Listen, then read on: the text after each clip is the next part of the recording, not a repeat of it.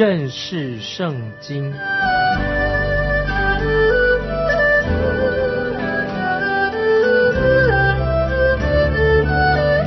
认识上帝的话，把上帝的话带到全世界。本节目是由认识圣经机构和环球广播电台联合制作，欢迎收听。亲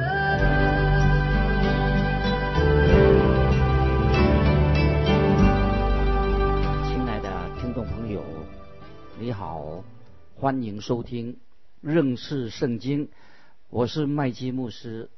我们看以赛亚书，这里说到以赛亚看到了。神的圣洁跟荣耀之后，他会有什么反应？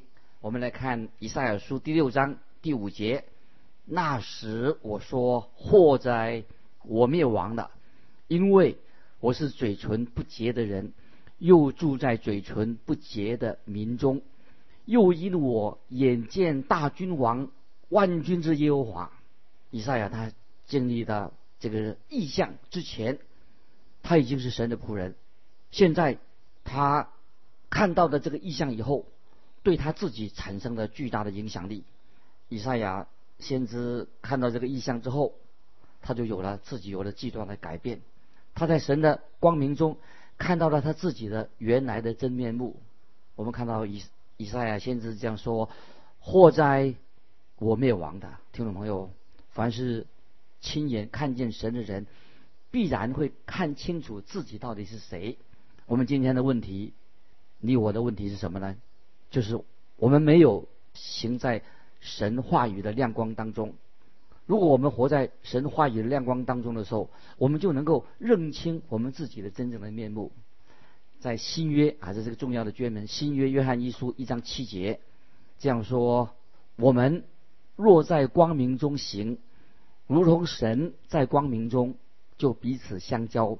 他儿子耶稣的血也洗净我们一切的罪，这些经文非常重要。如果我们行在神话语的亮光当中，我们就会像以赛亚一样，看到他的反应是什么呢？我要灭亡的，我是一个嘴唇不洁的人。如果你觉得你自己配得神一切的赞赏，你认为自己很有价值在神面前，你认为你自己可以向神提出任何的要求，那么听众朋友。你就是从来没有真正见过主的面。旧约的约伯，他有类似的以先知以赛亚的这个经历。当约伯见到神的时候，他的回应是什么？他的回应就是我厌恶我自己。啊，约伯他曾经曾也是一个自以为意的人，自义的人。他在他朋友面前啊，坚持他自己是正直的，而他的朋友就一心要想。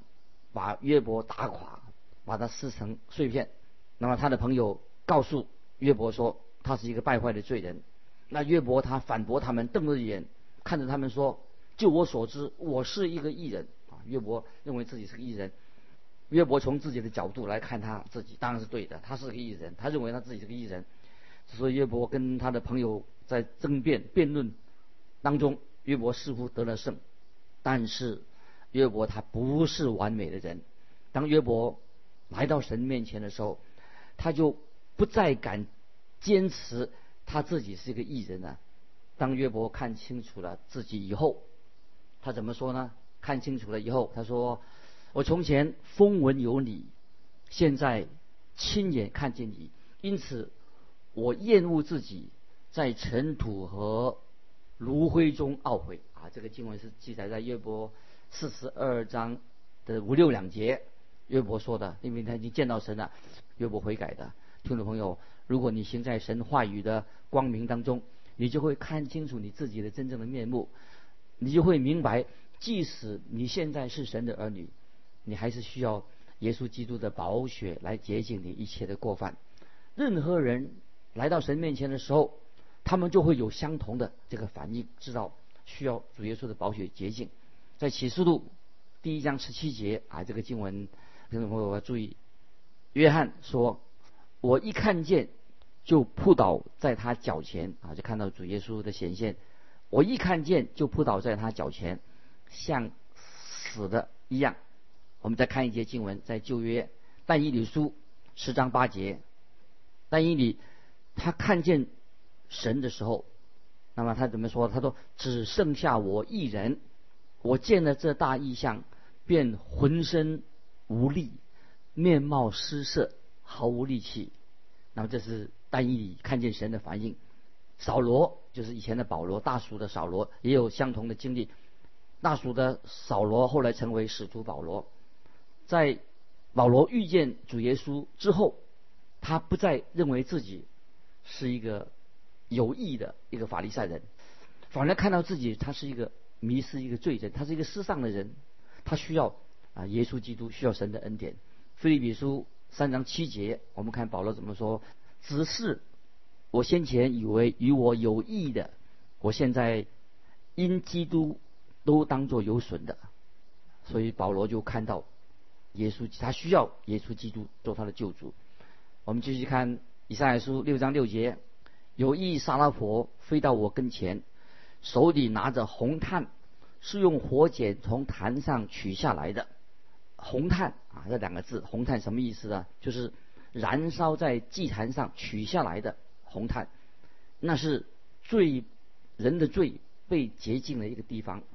到了以赛亚书第七章，我们就会看到关于耶稣基督降生的预言。以赛亚第七章会再提到，但以赛亚书第七章所提到的，不是道成肉身的基督救了我们，乃是在十字架上舍命的基督救我们。因此，以赛亚他需要燃烧在祭坛上的红炭。燃烧在祭坛上的红炭代表什么呢？就是预表耶稣基督的死，耶稣定十字架。这个红炭代表耶稣基督所流的宝血，那个洁净的宝血，不断的要洗除我们一切的罪。感谢神，听众朋友，基督徒啊，我们的罪人也是蒙主耶稣宝血洗净的。接下来我们继续看第七节，将炭沾我的口，说：看呐，这炭沾了你的嘴，你的罪孽。便除掉你的罪恶，就赦免了。感谢神啊！这是这些经文太好了。以撒他是嘴唇不洁净的人，洁净的一个行为，怎么能得洁净呢？就是向神认罪。那么，如果听众朋友，我们若认自己的罪，神是信实的，是公义的，必要赦免我们的罪，洗净我们一切的不义。这个新约约翰一书一章九节，这个很重要的经文要记起来。我能够确定。这燃烧的红炭，就是预表象征着主耶稣基督。主耶稣基督现在坐在高高的宝座上的那一位，也是被挂在十字架上为我们流血的那一位。主耶稣已经被高举了，因为他降世为人，他是神的羔羊，除去是罪人世人罪孽的啊！这是约翰福音第一章二十九节，看啊，神的羔羊，除去世人罪孽的这个重要的经文。于是这个时候，我们看到先知以赛亚嘴唇被洁净了。我认为把红炭粘在他嘴唇上的这个举动，是透过一个外表啊外表的行为，要彰显出以赛亚先知以赛亚他内心已经改变了。借着粘在嘴上的这个动作，带出他内心啊已经有一个新的更新改变了。当一个人嘴唇洁净了，表示他的心也洁净了。在新约圣经里面，有一个人，他本来也是一个灭亡的人，该灭亡的，就是保罗。在罗马书七章二十四节，保罗他这样呼喊说：“他说怎么说呢？我真是苦啊！谁能救我脱离这取死的身体呢？”保罗他向神认罪：“我真是苦啊！谁能救我脱离这取死的身体呢？”当保罗他这样认罪的时候，他已经不再是一个迷失的罪人了，他是变成一个神的。就所拣选的圣徒了，他从主耶稣那里已经学到了，他要靠圣灵，神的圣灵行事，因为他不能靠自己，靠自己的力量来为主而活。听众朋友，这是我们要学习的，为主而活，只是唯有单单靠神的恩典才能够做得到。我们的责任，你我，我们该做什么？在神面前，我们要认罪，承认我们没办法靠我们的行为来取悦于神，因此我们需要耶稣基督的救赎。那么，把耶稣的救赎。来不断的应用在我们自己的基督徒的生活当中，这是很重要。那这个时候，我们看到以赛亚的嘴唇被洁净了之后，有一件事情就发生了。现在我们来看以赛亚书六章八节，我又听见主的声音说：“我可以差遣谁呢？谁肯为我们去呢？”我说：“我在这里，请差遣我。”听众朋友注意，这个以赛亚书六章八节重要的经文，一直到现在，以赛亚先知都还没有听过神的呼召。那么，我认为有许多的基督徒从来没有感觉到，没有这种感觉，他们是被神所呼召的，因为他们从来没有被宝血被神洁净过，他们不觉得需要，他们不觉得有需要啊被洁净。听众朋友，如果你你是这样子的话，我敢保证，神不会用一个肮脏的器皿，就是不会使用这些没有被宝血洁洁净过的器皿来服侍他。当然，我们知道。有些人虽然是罪人，当他们传福音的时候，神仍然会祝福他自己的话语，但是神一定会严教、严厉的管教、管教。今天基督徒神会做管教的工作，我不敢说这是谁，但是我知道有些传道人曾经蒙神的祝福，给他很多的祝福，后来他们犯罪了，现在最终不多久，我们就看到神的管教、神的审判就临到这些人，这个时候。先知以赛亚听到神的呼召之后，呼召后他就回应说：“前面说我可以差遣谁呢？谁肯为我我们去呢？哎，这个注意这个经文，我可以差遣谁呢？谁肯为我们我们去呢？在经文当中啊，有时用这个单数的我，那么现在变成多数的我们可以差遣谁去的？这个代表三位一体的真神。”以赛亚先知以赛亚的回应是说：“我在这里，请差遣我。我在这里，请差遣我。”我们看到先知以赛亚第一次听到神对他的呼召的时候，他立刻就回应了神。那今天听众朋友，当一个人被神的宝血洁净了，那么也会被洁净的人，他会这样的回应神。有许多人，他们很想在教会里面服侍，但是要服侍之前，他首先要得到洁净。以及他跟主耶稣有了正确的关系，才能够在教会里面服侍神，就是需要红炭红炭的火来沾他们的嘴唇，意思是说我们需要向神认罪，罪得到洁净，否则我们的服侍不会有真正的果效。你没有被神洁净的话，你去服侍的话，你会充满了挫折感。接下来我们请注意，以赛亚他说领受的使命，以赛亚书六章九节，他说你去。告诉这百姓说：“你们听是要听见，却不明白；看是要看见，却不晓得。”这些经文是非常重要。神要以赛亚先知去传达这个信息，很奇怪。这个指的百姓，指的那些百姓，当然是指以色列国这些百姓。我们来看第十节：要使这百姓心蒙子油，耳朵发沉，眼睛昏迷，恐怕眼睛看见，耳朵听见，心里明白。回转过来变得医治，这些经文要注意。我们看这个经文不太容，看起来好像不太容易了解。好像说神差派先知去到这些瞎子、去到聋子、心肠很硬的人，派他先知去到这些人当中。但我自己在这里，我要确实的说，很有把握的说，神从来不会使一个柔软的心啊，这个人的心是柔软的，变成刚硬。我们的神常常会使一个刚硬的心。显露出来。如果这个人是刚心很刚人的话，会让神就会让他显出来。神自己不会使人的心刚硬，神绝对不会使那些想要看见他的人、认识他的人看不见神，除非神开了我们的心眼，除非神开我们心眼，我们就没有办法能看见神。只有愚昧的人、骄傲愚昧的人会说话来亵渎神，说他说神使人刚硬。或或者说神使人盲目，这怎么可能？怎么会？这是愚昧人说亵渎神的话，是神使人刚硬，或者说使人盲目。在以赛亚他得到神给他的使命，就是要把光明的信息带给他百姓，神的光就会显明在显出来的。这些百百姓是活在黑暗当中，他们是盲目的，是看不见的。人在黑暗中，他们不知道自己是盲目的啊，这是很悲哀的。在我们现在引用马太福音啊，新约马太福音十三章十四十五节记载主耶稣所说的关于跟这个以赛亚书的六章十节很有关系。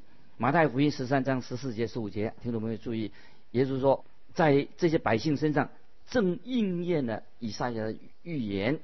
那耶稣怎么说？他说：“你们听是要听见，却不明白；看是要看见，却不晓得，因为这百姓油蒙了心，耳朵发沉，眼睛闭着，恐怕眼睛看见，耳朵听见，心里明白，回转过来，我就医治他们。”听众朋友，这个经文四十五节马太福音也是我们要啊了解这个意思。经文的意思跟以赛亚书六章很有关系。当主耶稣降世的时候，耶稣就是世界上的光。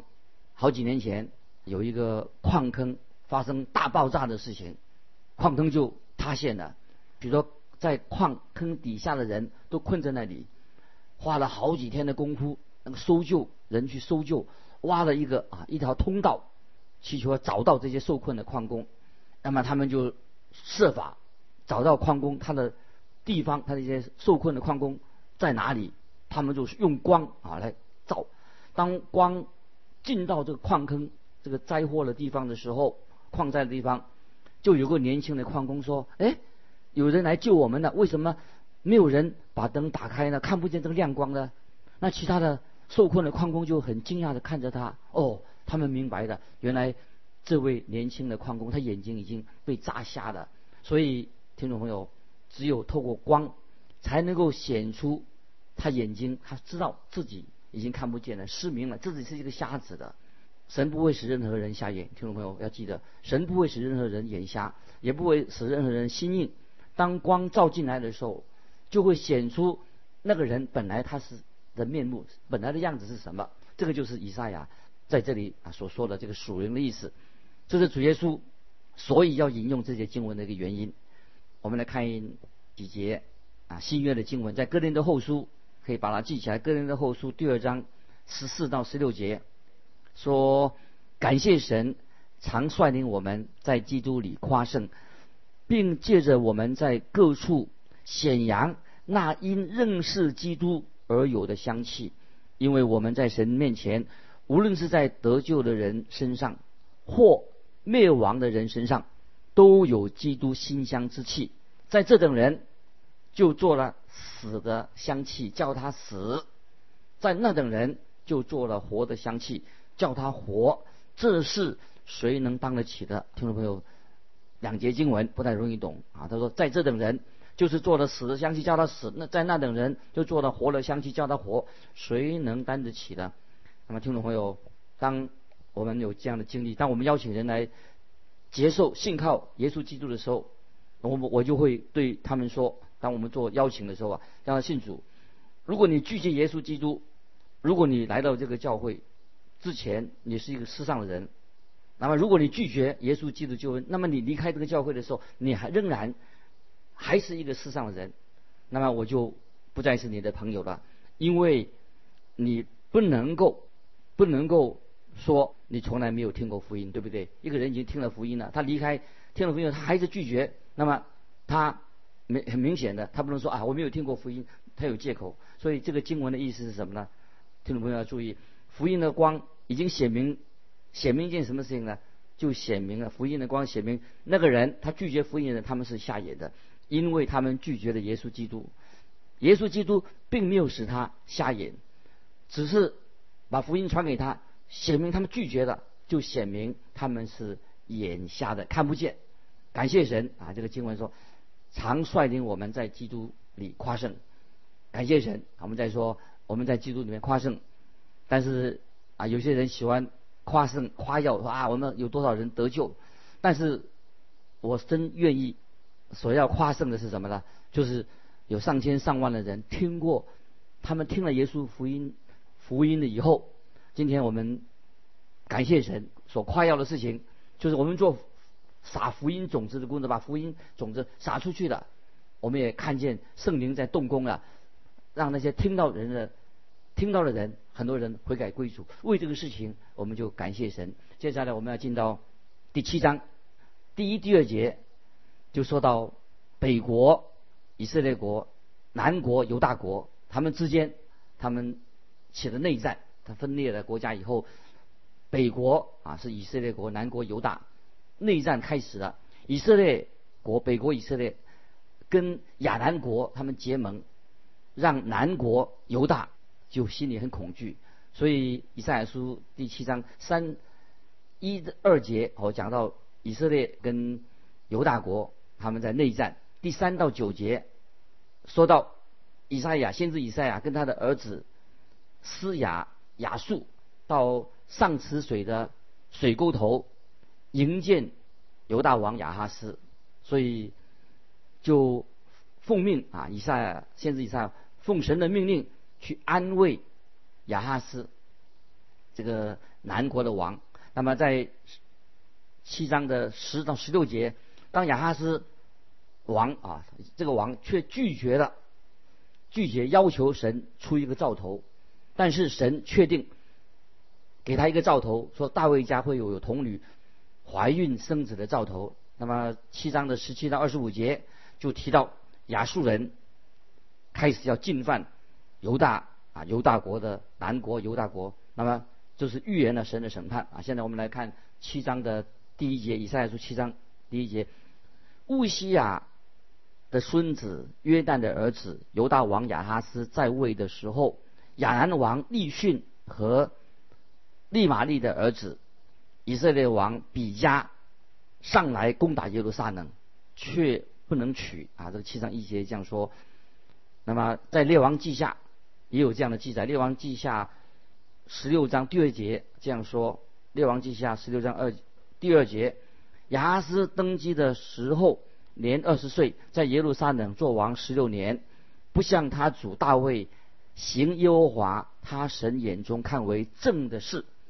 那么以赛亚书第七章就预言到下面，接着之前的第六章，以赛亚先知蒙召以后啊，他的使命，他的使命是什么呢？以赛亚他先知蒙召，他的使命就是发生在乌西亚王崩乌西亚王。他是个好王，死了以后，乌西亚的儿子约旦就接续做王十六年。在列王记下十五章三十二到三十四节这样说：以色列王利玛利的儿子比加第二年，犹大王乌西亚的儿子约旦登基。他登基的时候年二十五岁，在耶路撒冷做王十六年。他母亲名叫耶路撒，是撒都的女儿。约旦行耶和华眼中看为正的事，效法他父亲乌西亚一切所行的啊，是这个说到约旦这个王啊，约旦王南南国的王，像他父亲乌西亚一样是一个好王。可是约旦的儿子亚哈斯接续做王之后，他就行神眼中看为恶的事。那么这个恶王坏王亚哈斯王，他做王十六年。他是一个很坏的一个王，在他做王的期间，内战就发生了。那么这个对以色列人来说是一件很痛苦的一个岁月。如果你想知道那个时候的以色列人他们有多败坏、多么糟糕，听众朋友，你可以看《列王记下》十六章三四两节啊。我们现在先看《列王记下》十六章三四两节，说到亚哈斯王怎么坏，亚哈斯却效法。以色列诸王所行的恶，又照着耶和华从以色列人面前赶出的外邦人所行可憎恶的事，使他的儿子金火啊！注意，使他的儿子金火，并在秋坛上、山冈上各青翠树下献祭烧香。亚哈斯实在是一个非常邪恶的一个王，他心里这个时候很害怕，因为北方的以色列和亚南国已经联盟要来攻打他。虽然他们一开始并没有胜过他，但是亚哈斯他自己心虚，他认为最后他会他的国家会败亡的。这个亚他已经心心里有数。接下来我们看以赛亚书七章二节，有人告诉大卫家说，亚南与以法莲已经同盟，王的心和百姓的心就都跳动，好像树林的树被风吹动一样。亚哈斯他不敢。期待说神会祝福他，因为他已经离弃神的，在他的国家里面啊，他没有期待神的祝福。亚南王立训跟以色列王比加，他们已经结盟了，让他这个王跟南王南方的王跟百姓非常害怕。之前亚兰和以色列企图要攻下犹大。那时候他们分开来攻打的，那个时候他们没有办法攻进这个犹大这个王国。那么后来他们结盟了，亚哈斯就相信他们会把耶路撒冷啊，这个南方的这个犹大王，他会亚哈斯知道他们会攻下耶路撒冷。尽管亚哈是这个王不是一个敬虔啊敬虔敬畏神的王，神还没有准备在这个时候让犹大国的百姓成为俘虏。从我们历史上，我们从历史就知道犹大不会成为北国的俘虏，北国以色列国没有能打上打败南方犹大国，而是在多年以后，南方的犹大国已经成了巴比伦啊新兴巴比伦国的俘虏。今天时间关系，我们就分享到这里。所以感谢神啊，听众朋友，我们要回转归向神啊，明白神的真理。啊，知道在神面前我们都是罪人，我们需要耶稣基督的救恩。我们来到神面前，耶稣的宝血要洁净我们，他拯救我们，拯救到底。神要保护那些心存公义、敬畏神的人。今天我们就分享到这里，听众朋友，如果你有感动，欢迎来写信跟我们分享你个人的信仰生活，或者有什么问题，欢迎来信寄到环球电台认识圣经麦基牧师收。愿神祝福你。我们下次再见。